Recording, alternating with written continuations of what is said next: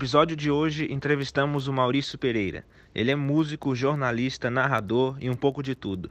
Conversamos com ele sobre sua vida desde seus experimentos na banda Os Mulheres Negras, sobre sua carreira solo, suas passagens por trabalhos diversos e também sobre uma São Paulo que se modifica constantemente. Vamos lá. Oi Maurício, tudo bem? Como é que você está? Tudo bom, obrigado pelo convite, Guilherme, Manuela, pessoal da GV, da cultura da GV. Vamos, vamos, vamos avante. Vamos avante. Obrigada por estar aqui com a gente hoje.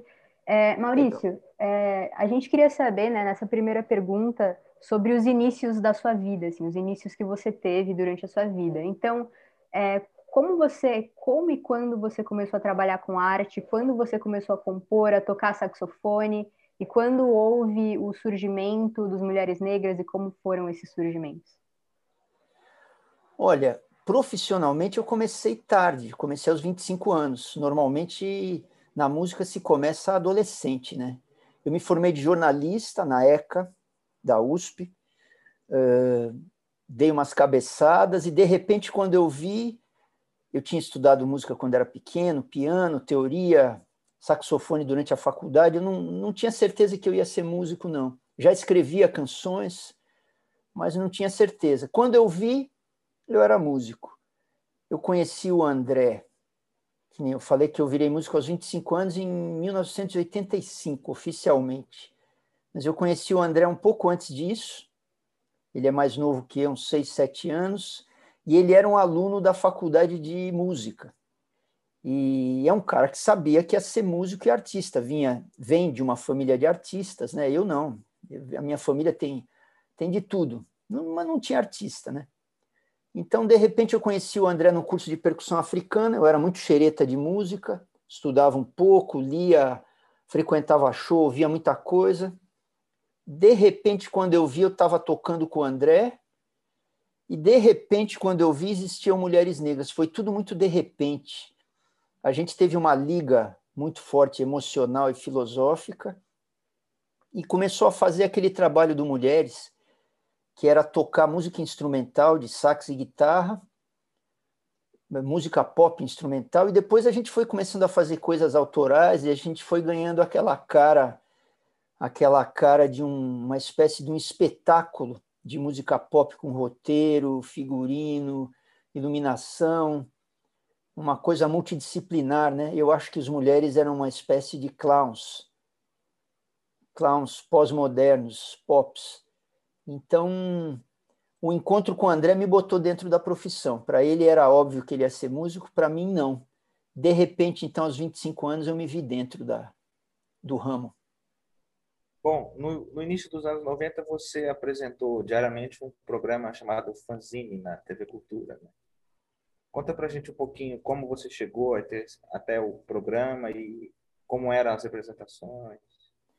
Então, na verdade, eu não apresentei, eu era cantor do Fanzine. Fanzine era um programa ao vivo, todo dia, das 8 às 9 da noite, um talk show apresentado pelo Marcelo Rubens Paiva, na TV Cultura de São Paulo e em rede para o Brasil e tal. E é, a banda cantava duas músicas cujo tema, nome da música, a música, tinha a ver com o tema do debate daquele dia, né? Eh, então eu era cantor, eu durei lá dois anos, devo ter feito uns 400 programas, cantei acho que umas 600 músicas. E eu fui também lá repórter de esportes radicais. Então eles me mandavam para cobrir escalada, asa delta, eh, motociclismo, e eu fazia um personagem parecido com Clark Kent, assim, e fazer a reportagem mesmo. Bem ou mal, o meu curso de jornalismo serviu para alguma coisa. Então eu tinha essa noção de pegar um microfone e fazer uma reportagem, né? Tinha um pouco de humor tal. Mas o que foi importante para mim no fanzine, que era um esquema de, de trabalho muito pesado, TV ao vivo, né? Eu chegava lá às duas da tarde, é, me trocava, ia para passagem de som, é, passava as músicas, acertava o som, iluminação, voltava, maquiagem, figurino, é, aí fazia o programa das 8 às 9, saía de lá às 10 horas da noite, era um trabalho bem pesado. E essa coisa de eu ter cantado 600 músicas em dois anos, eu acho que foi ali que eu aprendi a cantar. porque eu não era um cantor. No Mulheres eu cantava um pouquinho, não era uma banda em que o canto era importante. E eu nunca fui um cantor. Em casa eu sempre fui um cara mais quieto, né? Então o fanzine para mim foi uma escola de muitas coisas. De conhecer um pouco o mundo e a vida, eu cheguei, que nem eu falei, eu cheguei tarde na profissão, então ali eu, eu dei uma brida de cabeça. Eu conhecia pouca gente, pouco, tinha pouco traquejo com a vida pública. E perdi o medo de câmera, que eu tinha muito medo de câmera. Eu olhava para uma câmera, eu queria me esconder, porque mulheres, a gente fazia show, fazer show é uma coisa, trabalhar diante de uma câmera é outra, né? Então aprendi muita coisa no fanzine, a me portar, a trabalhar em equipe, que eu não tinha prática, e cantar, principalmente cantar. Aprendi a cantar no fanzine. No Mulheres foi assim depois, eu tenho shows que me permitem devolver rápido para o público, né? Mas o meu processo de compositor é muito lento. Então, de uma safra para outra, são uns quatro, cinco anos. Eu cheguei a ficar do, do para Marte pro do mergulhar na surpresa de 98 para o para Marte. Eu fiquei nove anos sem gravar um disco autoral. Eu fiz outras coisas tal. Então tem um processo lento de compor especialmente nos anos 90, a vida foi difícil. Não tinha uma cena independente como agora, que é muito robusta. São muitas pequenas casas de artistas, tem o streaming, tem a internet. Ali nos 90, as casas minguaram, o acesso à, à mídia grande ficou difícil. Então, os anos 90 foram duros para mim. Eu lancei dois discos, tive três filhos, e por conta disso vocês podem imaginar que eu fiz tudo quanto é biscate que me foi possível, né? Fui, fiz, fiz coisas como repórter, toquei em casamento, dei aula, escrevi texto para propaganda, é, putz, é, montei palco, iluminei, fui modelo, trabalhei com, com publicidade, cinema, teatro, tudo com trabalhos acessórios, ou escrevendo, ou produzindo, ou então, fiz muita coisa fora da música para poder me sustentar, eu e os meus filhos. Minha mulher é, é educadora, então ela tinha, tem um emprego assalariado. Isso era vital, porque às vezes eu ficava três meses sem ganhar um tostão. Aí, de repente, chegava uma hora eu ganhava dinheiro que servia para metade do ano. Né? Então, eu aprendi a guardar dinheiro, tanto para sustentar a casa, quanto para fazer meus trabalhos seguintes, porque eu nunca fui muito de fazer lei de incentivo. Eu sempre achei que, que os trabalhos tinham que se sustentar pelo giro. Isso é uma ilusão, porque no Brasil um trabalho independente não se sustenta pelo giro. A, a, a arte brasileira, na grande maioria, ela é subsidiada pelo governo, pelo SESC, pelo Itaú Cultural, pelas instituições, patrocínios o Brasil, como país de renda muito concentrada, meramente o público, direito autoral, direito conexo, a bilheteria, vendagem de disco, isso não sustenta. Você, não, você mal consegue garantir seu trabalho seguinte, vai dizer ainda mais pagar supermercado e aluguel, né? Então eu sempre fiz muitas coisas fora da música. Aí é uma sorte eu ter estudado jornalismo e e ter os filhos que me botavam necessidade de sair por aí, o que me fez trazer para a música informações do homem comum, né? Que o homem comum precisava ganhar um troco aí fora. E então é isso. É fácil não é. Entre um disco e outro tem tem artistas que têm mais facilidade, gravam todo ano ou estão mais perto do, do mercado, tal. Então para mim sempre foi difícil e por ser difícil financeiramente, acabava sendo difícil emocionalmente também, né? Então é isso, difícil, mas a gente dá um jeito, né? Legal. Fazer as próximas perguntas. É, conta pra gente um pouquinho sobre seu processo de compor a canção e a diferença da canção nos seus projetos solo e no tipo de composição que você fazia com Mulheres Negras. E também já fazendo uma outra perguntinha, Algumas de suas perguntas citam lugares de São Paulo. Uhum. É, como você enxerga a cidade nesse seu processo de compor? Então vamos ver. Eu não tenho um processo fixo de compor. É, o tipo de canção que eu faço ela é muito despadronizada em relação à canção tradicional de rádio, que ela é cheia de quadraturas, né? Quatro compassos de introdução, quatro ou oito de parte A, quatro oito de parte B, refrão, tudo quatro, dezesseis, oito, né?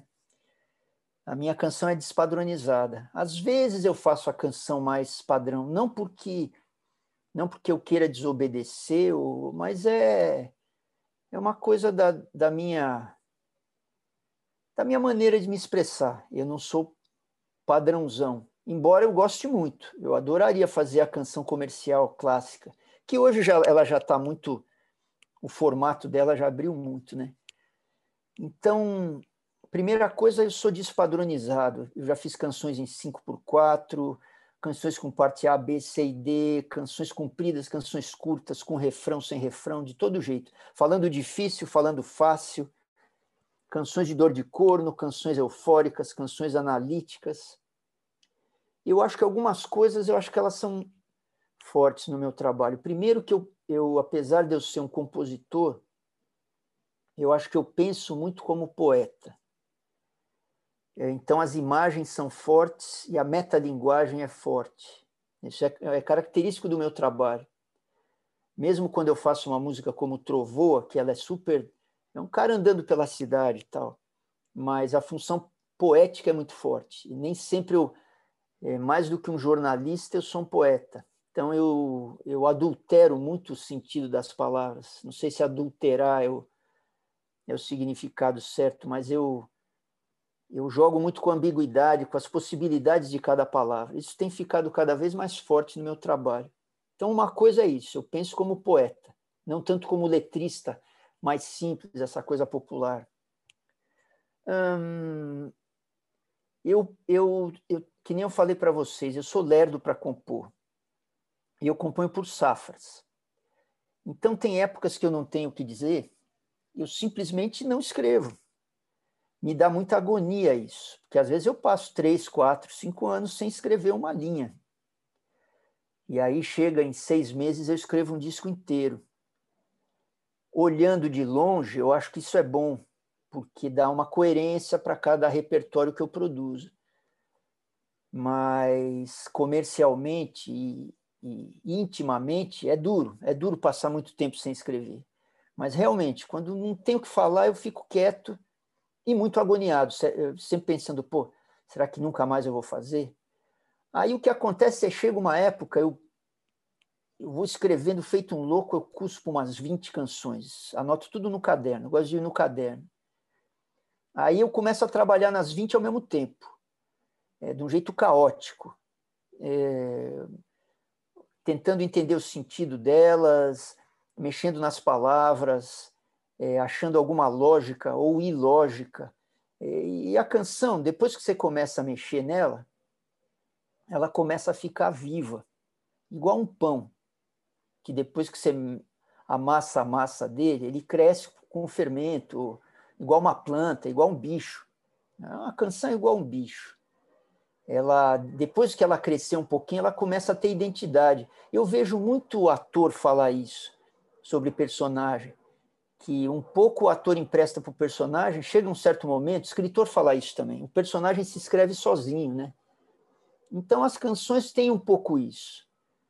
É, então, depois de um certo momento, o meu único trabalho com as canções que eu escrevo é acertar as preposições. E eu acho que faz uma baita diferença você dizer um ou o numa canção. Você muda muita coisa com uma letrinha, uma preposição, um tempo de verbo, né?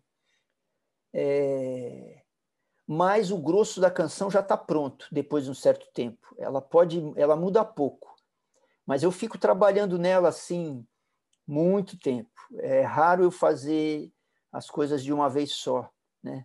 Quando era mais novo eu até fazia, talvez porque muitos assuntos eram novos para mim, né?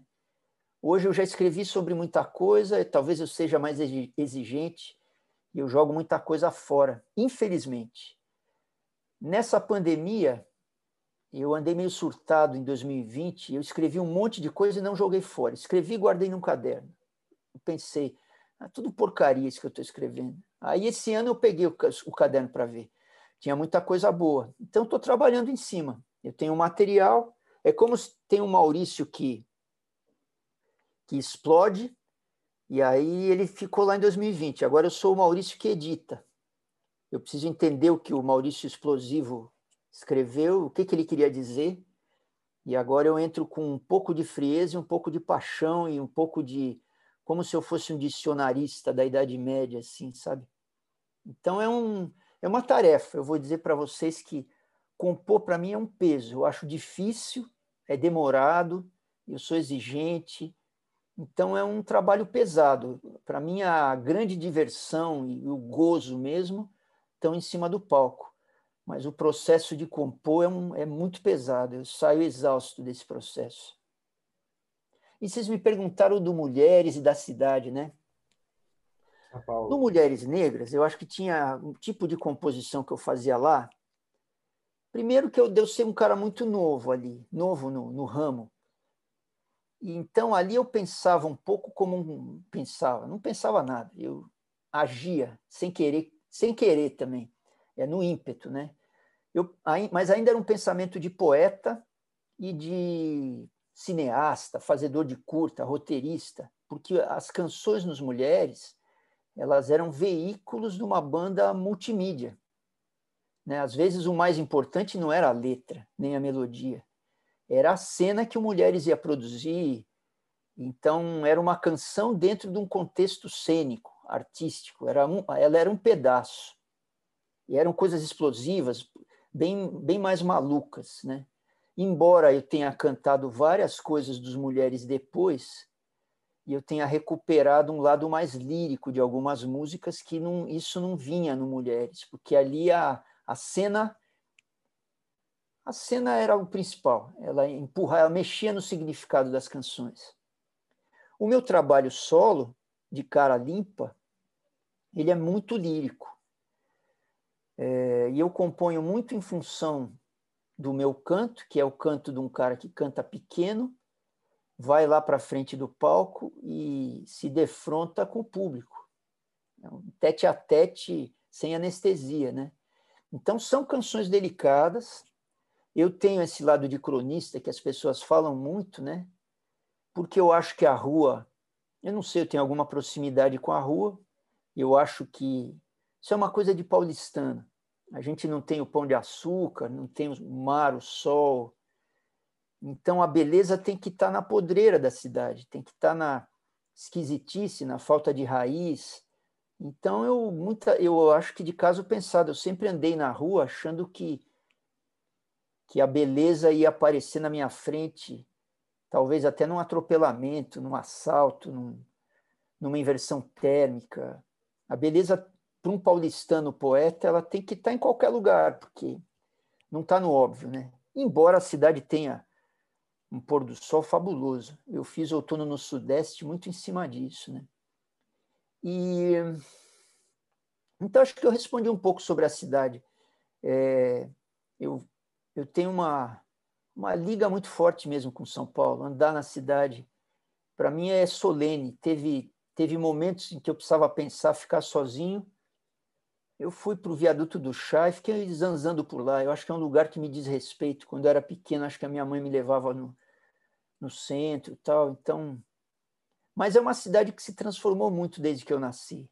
Mas eu tento acompanhar. Eu tento acompanhar. A cidade devolve coisas diferentes. Hoje eu acho que ela está mais agressiva, mas é, essa, essa pobreza que explodiu nos últimos anos de concentração de renda e ausência de políticas públicas, ela machuca muito a cidade de São Paulo, as pessoas, o ambiente. É, e eu acho que também tem uma despessoalização da cidade. Quando eu era pequeno, ia no centro, então as lojas tinham nome, e, e hoje não. É, tem muito essa coisa genérica das franquias, das demolições, é, das construções serem todas parecidas, é, de um monte de gente, de uma massificação maluca, né? Então eu vivo esse processo de uma cidade que era mais era mais geograficamente, geograficamente não, assim, o, o, visual da cidade. Ele era um pouquinho mais pessoal, casinhas nos bairros. Isso tudo vem sendo derrubado, né? Lojas era mais com orgânico, dono, né? sabe o nome? É como? Era mais orgânico a vida. Era mais orgânico, era mais orgânico. Você sabia o nome das pessoas, né? Você sabia, tinha pontos de referência. Então, gozado, tô, não é que eu estou falando igual um velhinho, mas ao longo de 60 anos, e tem que pensar que nos meus 60 anos, eu nasci em 1959, eu passei pelo milagre brasileiro, que foi na ditadura ali, começo dos anos 70, que foi uma época que se pôs abaixo a cidade. Eu, eu fui criado na Vila Olímpia. Vila Olímpia era uma roça, as ruas eram de terra. Minha casa não tinha nem rede de esgoto, tinha fossa. Não tinha lâmpada de iluminação pública na rua, não tinha telefone no meu bairro. tinha que ir no vizinho. Isso em 1970. De repente derrubaram tudo, asfaltaram tudo, subiu um monte de prédio, é, então, em cinco anos, eu já não conhecia mais ninguém no bairro. E isso aconteceu várias vezes. O Brasil, o Brasil e São Paulo em especial, teve vários booms de crescimento muito rápido, né? momentos de tem momentos de crise econômica e tem momentos de depressão econômica, né? De, desculpa, contra de explosão econômica. Então tem épocas que se derruba Agora mesmo nessa pandemia é engraçado, eu moro na Zona Oeste. Eu cruzo ali em volta da Heitor Penteado, Vila Madalena, mesmo a Rebouças eu tive outro dia, eu não ia faz tempo. É, a quantidade de prédios, os caras puseram muita coisa abaixo, né?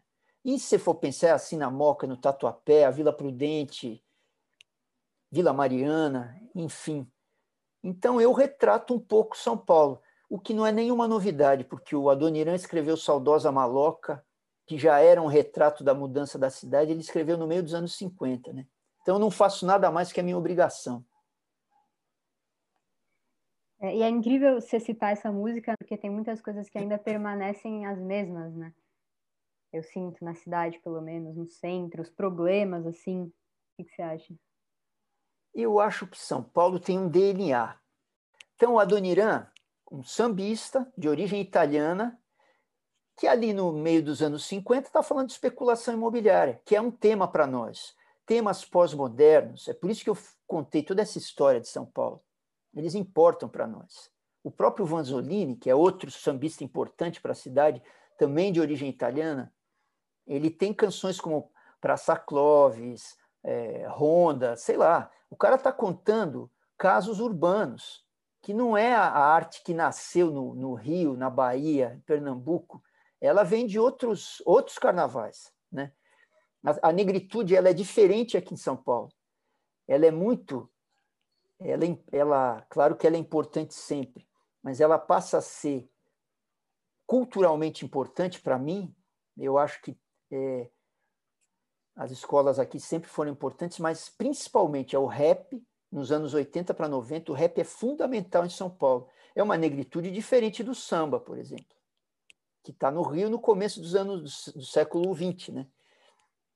E também eu acho que outra negritude importante de São Paulo, que é raiz, mais massificação, mais comércio, grande comércio, é o pagode paulistano, que muita gente despreza e na época desprezou muito, especialmente a classe média ilustrada, né?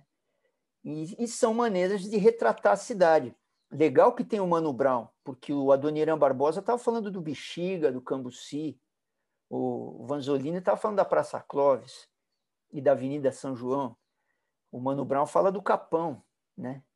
É, e, o, e o pagode, ele não é explícito na geografia dele, mas o tipo Negritude Júnior, eles, eles eram da Coab de Carapicuíba, né, o, tinha caras do ABC, acho que o Catinguelê era do ABC, não sei, não, não sei porque eu não conheço loucamente essas bandas.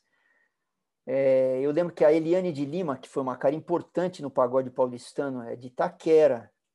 Então, é importante, porque São Paulo não é só essa a bolha da gente branco, classe média, macho ou não macho, mas a gente que está aqui mais intelectualizado no burgo, né? Então é isso, São Paulo é São Paulo é São Paulo é legal, mas dá trabalho, viu? Dá demais. É... E em 1996 você fez um especial de Natal que foi transmitido via internet. A gente pegou parte da matéria da Folha de São Paulo que diz o seguinte: Segundo informações do próprio Culturanet, que era o site né, da época. Uhum, Culturalnet. É, Culturalnet, a transmissão das imagens será feita por meio de um microcomputador equipado uhum. com uma câmera de vídeo especial ligada via linha telefônica com a internet. E tudo bem que era outra época, né? A internet estava chegando, os computadores uhum. também, mas como você encara essas duas situações do que a gente está vendo hoje com, essa, com esse boom de lives, né? Por conta do, do uhum. isolamento que a gente tem que fazer e com o que você fez no passado e, e enfim, você acha que a live mudou muito de lá para cá por ser uma coisa mais imposta do que algo que você quis criar da sua cabeça na época? Então, em 1996, o que me, o que me jogou para a internet foram casualidades. Que nem eu falei para vocês, os anos 90 estavam muito difíceis de sobreviver, de ter visibilidade como artista independente. Então, nos anos 90, eu busquei loucamente alguma mídia alternativa, já que eu não tocava no rádio, não aparecia no jornal nem na televisão. E eu fui para duas direções. Uma eram as rádios piratas, tinha muita rádio pirata legal em São Paulo, eu fui muitas. Eu descobria onde era, ia, algumas serviam para mim, algumas não, eram evangélicas, ou eram de rap, ou eram. Eu ia para rádios que tocavam música diferente. Tinha lá uma dúzia de rádios. E a outra coisa foi a internet. É, eu lancei meu primeiro disco solo em 95. E eu tenho um irmão que é um nerd, fazedor de, de software. E eu lembro que em 95, no começo de 95, eu falei para ele: pô, vou lançar o disco no meio do ano. Aí ele falou para mim assim: 95, não tinha web. Ele falou para mim: ó, segura até agosto, setembro, 95 que vai ter um troço chamado World Wide Web. Eu falei, o que, que é isso? É um bagulho chamado internet. Já existe em BBS, já existe em DOS, existe há muito tempo. Meu irmão tinha um, um, um BBS de arquitetura, ele comandava um desses. Ele falou: espera, porque você vai poder pôr figura, vai ter um negócio chamado e-mail, você vai poder escrever carta. E com o tempo, ele me disse isso em 95, com o tempo, você vai poder botar um videoclipe lá, você vai botar sua música, vai parar lá. Para esse povo que é da, da informática, nem sei, para cibernética, é óbvio que em algum momento ia rolar imagem e, e áudio, que cada pessoa ia ter sua própria emissora de televisão, né? Então eu esperei até o meio do ano, e em 95 eu fui um dos primeiros artistas do Brasil a ter um site. E é por onde eu avisava dos meus shows, vendia disco, conversava com o público tal. Aí, em 96, eu tinha um, um computador da Apple e era uma tranqueira, ele não entrava direito na internet. Aí eu fui no meu provedor. A, a internet tinha um intermediário para entrar. Ela era discada e precisava de um provedor. Eu fui no provedor, porque eu não conseguia entrar, entrar em contato com os caras. E aí falei, ó, oh, me chama assistência técnica, eu tenho um Maczinho lá, cara, não consigo navegar. Já era difícil, imagina com um Apple. Na época não, e aí me aparece um moleque de 14 anos na frente, cheio de espinha, assim. E, e eu falei, olha, eu tenho um Apple, não consigo. Ele falou, é, a internet não, não é feita para Apple, foi feita para Windows, né? Falei, então não tem muito jeito? Ele falou, não tem muito jeito. Ou você descola um PC. Aí quando eu estou indo embora, o moleque, sem se mover, fala assim, mas eu sei quem você é. Sabe quando você breca no ar assim? Eu voltei para trás. Como assim você sabe quem eu sou? Ninguém sabe quem eu sou, né? Ele falou: Não, você é o Maurício Pereira, você era do Mulheres Negras, tá? Eu conheço, sei quem é você, eu ouvi teu primeiro disco. Eu falei: Putz, grilo, hein? É raro isso, né? Eu falei: Tá, tá bom, tá, legal, prazer, obrigado, hein, tchau. Aí quando eu estou indo embora de novo, ele falou: Dá para fazer show ao vivo via internet, que nem aparece na televisão. Eu brequei de novo e voltei para o cara outra vez. Me explica esse negócio. Se dá para fazer, por que, que o Roberto Carlos não fez? Por que, que a Marisa Monte não fez? Ele falou, porque eles não estão na internet. A Marisa Monte até estava. mas a maioria dos, dos artistas não sabe como usa a internet. O moleque era um mega, um mega nerd, né? Que é meu amigo até hoje, o João Ramires, que agora é um cyberativista, um programador, tal. Falei, então tá, vamos fazer. Eu tenho um show em dezembro no Centro Cultural São Paulo, 96. O que, que eu preciso? Ele falou, me arranja duas linhas telefônicas, uma para o som e uma para a imagem. E o resto deixa comigo. Aí no dia, a gente testou bastante para não passar vergonha, porque artista independente é assim, né? Quem pode passar vergonha é quem, quem é rico, né? Quem tem a IBM por trás pode passar vergonha. Quem tem a, uma multinacional, porque no dia seguinte isso está esquecido, né? Eles montaram um esquema assim: dois computadores, um para o som, um para a imagem, uma câmerinha de videoconferência que eles iam clicando, então a imagem ia com gap. Aí o, o som e a imagem iam até o LSI, o Laboratório de Sistemas Integrados da USP. Lá eles fatiavam, mandavam para um servidor de Real Audio nos Estados Unidos, e aí voltava com 10 minutos de atraso para o mundo. Né? E foi feito assim, em 1996. A raiz disso tudo, para mim, mais do que. Eu tive a sacada que talvez fosse um caminho para minha sobrevivência, para minha divulgação, para minha para eu poder conversar com o público. Então, não é tanto um, uma verve de, de, de um cara da, da ciência, é uma necessidade de sobrevivência. É, não é o Platão que dizia que a necessidade é a mãe da invenção? É o pânico que faz a gente estar metido nessas paradas. Então, eu antevi lá uma possibilidade de eu fazer minha comunicação a partir de casa, mas eu não sabia onde ia dar. Então foi isso, essa é a raiz do, do show de 1996 que foi parar no Guinness Book em 98. Gilberto Gil também fez em 96, em dezembro, uma transmissão na Embratel do Rio de Janeiro. Mas pois você é, foi o primeiro. O lance é que o Gil, ele ia fazer, eu ia fazendo, ele tentou fazer uma semana antes. Tinha o Globo, a Warner, a IBM, só que deu pau. Então acabei eu sendo o primeiro, né? Eu acho que eles até apressaram, porque mesmo eu sendo um independente, começou a sair no jornal, ó, Maurício Pereira vai fazer uma transmissão pela internet. Então eles correram lá, porque ali tinha empresas grandes que podiam faturar bastante em cima, né? Mas é, você vê que o moleque de 14 anos, que era o João, teve mais foi mais safo do que as grandes multinacionais com todo o dinheiro do mundo. Isso às vezes acontece. É igual a corrida da lebre com a tartaruga. A gente saiu na frente, mas em 15 dias o poder econômico alcançou e esmagou a gente.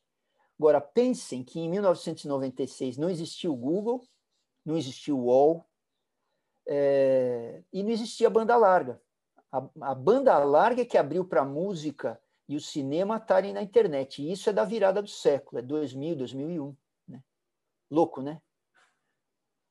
Mas, Maurício, como você vê as, o, esse boom de lives hoje em dia? Bom, hoje é louco, porque a gente tem muita tecnologia na mão, literalmente na mão, miniaturizada, né? O tamanho de um chip, né? É, e a gente, com, se eu, eu com o meu celular, eu tenho uma emissora de TV na mão. É por isso que as emissoras de TV estão tomando um couro de qualquer influência, porque, na verdade, com um celular na mão, você consegue fazer programas e trabalhos quase na mesma qualidade de uma emissora de TV, sem custo nenhum, fora o, a energia elétrica, o preço do teu plano da operadora e, e o preço do celular. É, então, sei lá, pensa num influencer aí. O que, que o cara tem? Ele tem inteligência e, e aí o acaso trabalha, né? Um, na pandemia, especificamente, eu acho que esse acesso que a gente tem a produzir live barata de casa, pelo Instagram, pelo YouTube, pelo Facebook, pelo Twitter, é de graça, né? Depois que você fez o investimento inicial, é de graça. Eu acho ele importante, porque ele botou o artista e os formadores de opinião mais próximos do público. Eu acho que teve um excesso no começo, eh, e eu acho que a gente está numa sociedade do excesso. Antes do excesso de lives, teve o excesso de música pelas plataformas, teve o excesso de filmes, séries pelas plataformas também de streaming, né? E tem o excesso de livros, se você abrir a Amazon. Então a gente vive numa sociedade em que a cegueira vem da claridade, não da escuridão, né? E com a live não é diferente. Mas eu acho a live um instrumento importante para o artista estar mais próximo do público e para você registrar coisas de um modo muito simples, direto e rápido. E eu acho que elas vão ficar, porque uma live feita no celular, é, ela traz uma textura e ela tem um contexto que ela pode se tornar tão importante como uma transmissão ao vivo, em grande escala de uma televisão. Eu lembro quando teve a primeira guerra do Golfo, acho que foi em 91, o Martim, meu filho mais velho, estava nascendo. Eu lembro que eu fiquei na TV a cabo a noite inteira, na CNN americana, porque eu estava muito. Eu achava que a guerra do Golfo, em 91, ia ser o começo do fim do mundo. Então tinha uma webcam ligada em Bagdá, e eu vi aquele começo de bombardeio. E. Nossa, aquilo foi uma live grande, né? E me deu muita, muita agonia. E lives? O que, que eram lives na minha infância? A Copa do Mundo de 70 foi o primeiro grande evento live. A gente viu ao vivo aqui. A Copa de 66 ela chegava em videotape. O homem ter ido para a Lua, de algum modo, chegou live também. Né? Mas hoje a live é uma coisa corriqueira, está no bolso da gente, no celular. E depois da, do isolamento da pandemia, ela vai continuar. Eu não sei se ela vai ser acessória ao trabalho presencial da gente que é artista, ou se ela vai, vai ser mais um canal de suporte ou até um canal principal. Realmente eu não sei, não sei prever, mas ela chegou para ficar. Mudando um pouquinho de assunto, é, falando mais da cena musical mais jovem, é, alguns artistas mais jovens, mais jovens gravaram algumas coisas suas, como uhum. a Gadu, Metá Metá, seus filhos também, claro. Uhum. Você sente que por conta disso você foi, é, entre aspas, redescoberto por essa nova geração?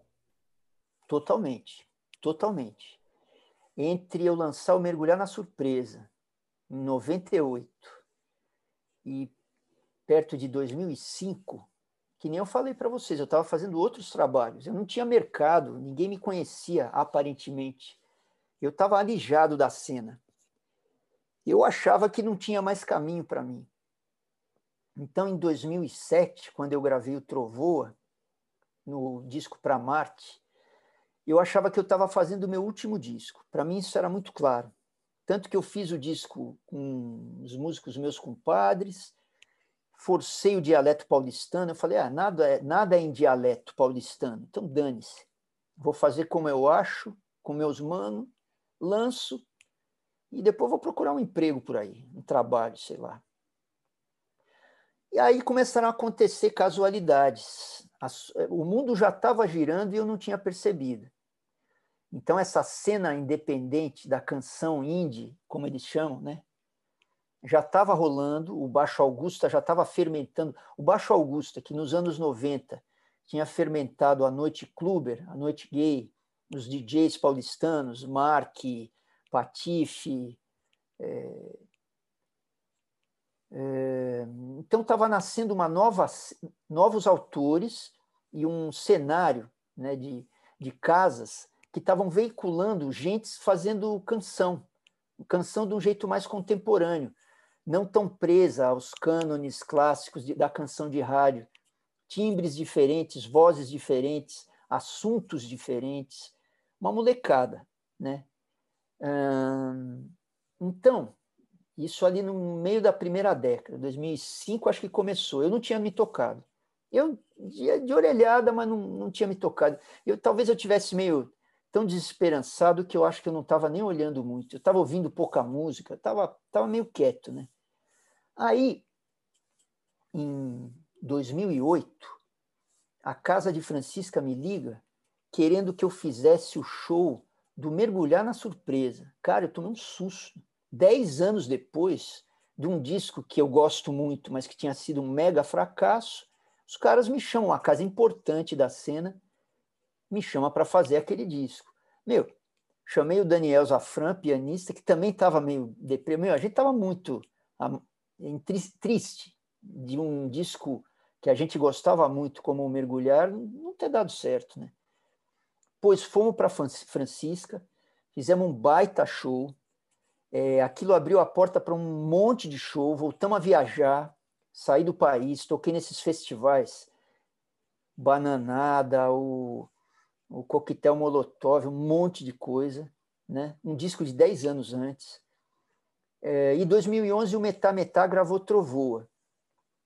Isso me colocou de volta para a cena. Certamente eu devo ser, se não o mais velho dessa cena, um dos mais, né? É, embora essa geração, que é muito importante, tenha ido buscar os tiozinhos. Então a Elza Soares está aí, o Tom Zé está aí, é, eles são muito xeretas. São caras que cresceram vasculhando os downloads. Então, gente que ouviu o que estava no Napster, no Kazaa, no, no Emule, né? É, gente que cresceu ouvindo música baixada. Eu mesmo baixei muita coisa é, no, no, começo da década, né? Então eu acho que essa cena, sim, me colocou de volta na profissão e na, na visibilidade. E é, eu falo isso como artista. Agora, como ouvinte, a música que essa cena mais nova produziu me fez ter tesão de ouvir música de novo, porque eu estava desanimado. Então, Kiko Dinucci, o Rodrigo Campos, a Karina Burr, a Lulina, putz, eu vou começar a falar aqui, não vai parar mais. E mesmo caras mais do rock and roll indie, Vanguard, Porongas, Macaco Bong, é, o Rômulo Frois, cara, se eu começar a falar aqui, isso é uma primeira geração, né? Depois teve a geração do Martim, que também tem artistas interessantes, né? teve o Terno tal, e o Terno, a Luísa Lian, a Laura Lavieri, é, muita gente, a, a Maria Beraldo, puta, é muita gente. A Tulipa é da geração do Tim, né? tem caras importantes ali, a Cel, né? Então são pelo menos, tem a geração do Chico, mais nova ainda, que eu ouvi alguma, alguns malucos, além do Chico, tem uma tal de Ana Frango Elétrico, faz um trabalho super interessante. Tem um monte de gente interessante que está com uns 20 anos. Então, tem os caras com 40, com 30 e com 20. E trabalhos muito interessantes. E eu acho que a peleja para essa geração é como, é, como conseguir viabilizar financeiramente o trabalho artístico. Porque o excesso de oferta é muito grande e a concentração de renda educação e cultura e bens culturais é muito grande no Brasil também. Então, um país de 210 milhões de habitantes tem um mercado para arte alternativa muito pequeno. Eu não sei que tamanho é esse mercado, mas eu duvido que ele chegue a 10% da população. Né? Então, enquanto não tiver distribuição de renda e escola boa no Brasil, eu acho que o capitalismo não chega. Nós vamos continuar no feudalismo aqui. Mas é isso, essa, essa geração de 2005 para cá, ela é redentora para os meus ouvidos e para a minha inserção na profissão. Eu devo tudo, esses, todo o meu retorno eu devo para esses caras. Última pergunta para terminar, então, é, uhum. são perguntas mais rápidas para entender um pouco das tuas tá. referências. É, qual foi o livro e o filme que te marcaram muito? Olha, livros, eu acho que tem alguns poucos. É, quando eu era adolescente, eu fui leitor do Kurt Vonnegut Jr., um escritor americano, anti-guerra. O, o, livro clássico dele é Matadouro 5. Ele descreve um, o fim da guerra perto de Dresden, fim da Segunda Guerra Mundial perto de Dresden, e uns caras, uns jovens, mais perdidos que cachorro em mudança, andando para lá e para cá no meio dos bombardeios sem saber o significado daquilo. Eu gosto muito do Vonnegut, cara que escreve de um jeito quase como a gente fala, assim. É um cara, um cara que foi importante ali nos anos 70. Outro cara que foi muito importante para eu, até para eu ser letrista, é o Paulo Leminski. Quando eu tinha uns 20 anos, a editora brasileira lançou uma série de livros de poesia e eu comprei um chamado Caprichos e Relaxos. E o Leminski me, me enlouqueceu.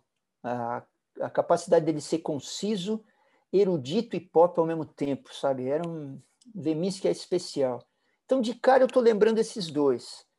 Claro que o Machado de Assis sempre vai ser importante num tipo psicológico. Eu sou um, eu sou um escritor psicológico. Muitas canções minhas são de estados de psique, da psique. Então, o Machado de Assis é importante, a Clarice Lispector é importante. Filme.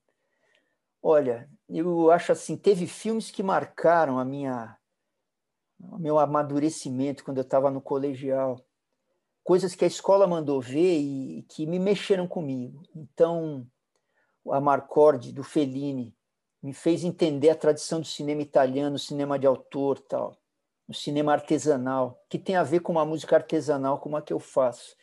E na época, eu lembro que o professor mandou ver também um filme do Francis Ford Coppola chamado A Conversação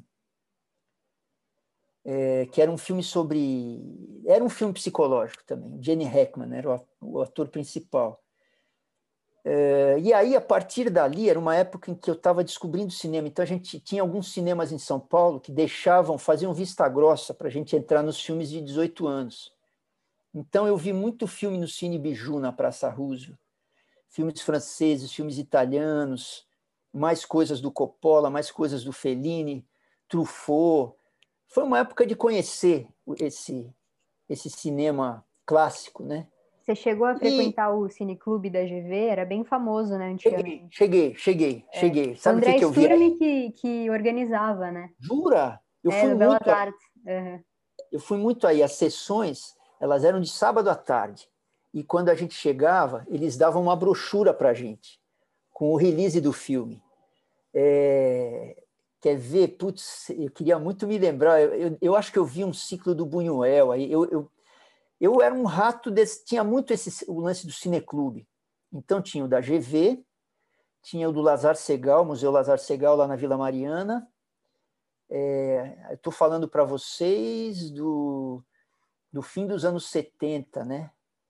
É, metade fim dos anos 70. Então, é, tinha alguns cinemas como o Biju, alternativos, e tinha alguns cineclubes. O da GV certamente era um importante. Eu fui GV, GV Lazar Segal, foram dois que eu frequentei. Era engraçado porque era um filme de cineclube, né?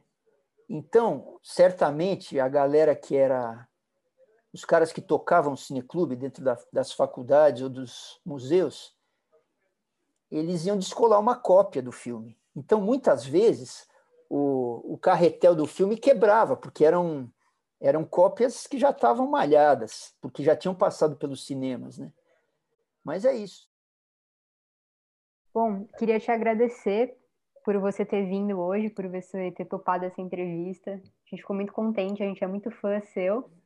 Obrigado pelo convite, obrigado pelas perguntas. É...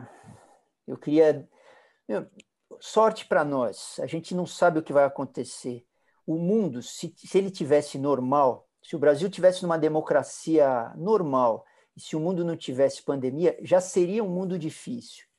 Por todos os desafios que ele tem de velocidade, injustiça, é, desorganicidade, vai. Então nós estamos numa fase que, além do, do óbvio do mundo louco, nós estamos atravessando crises muito fortes, essa sanitária e essa social e política do Brasil. Então eu desejo sorte para vocês, sorte para mim, sorte para nós. Vamos tentar sobreviver a tudo isso e ver o que acontece. Vamos lá, vamos lá. Um beijão para todos e sorte para nós. Obrigado, Maurício. Foi uma honra, uma felicidade imensa. Sorte. Obrigado, gente. Boa sorte para vocês. Precisando, estou por aqui.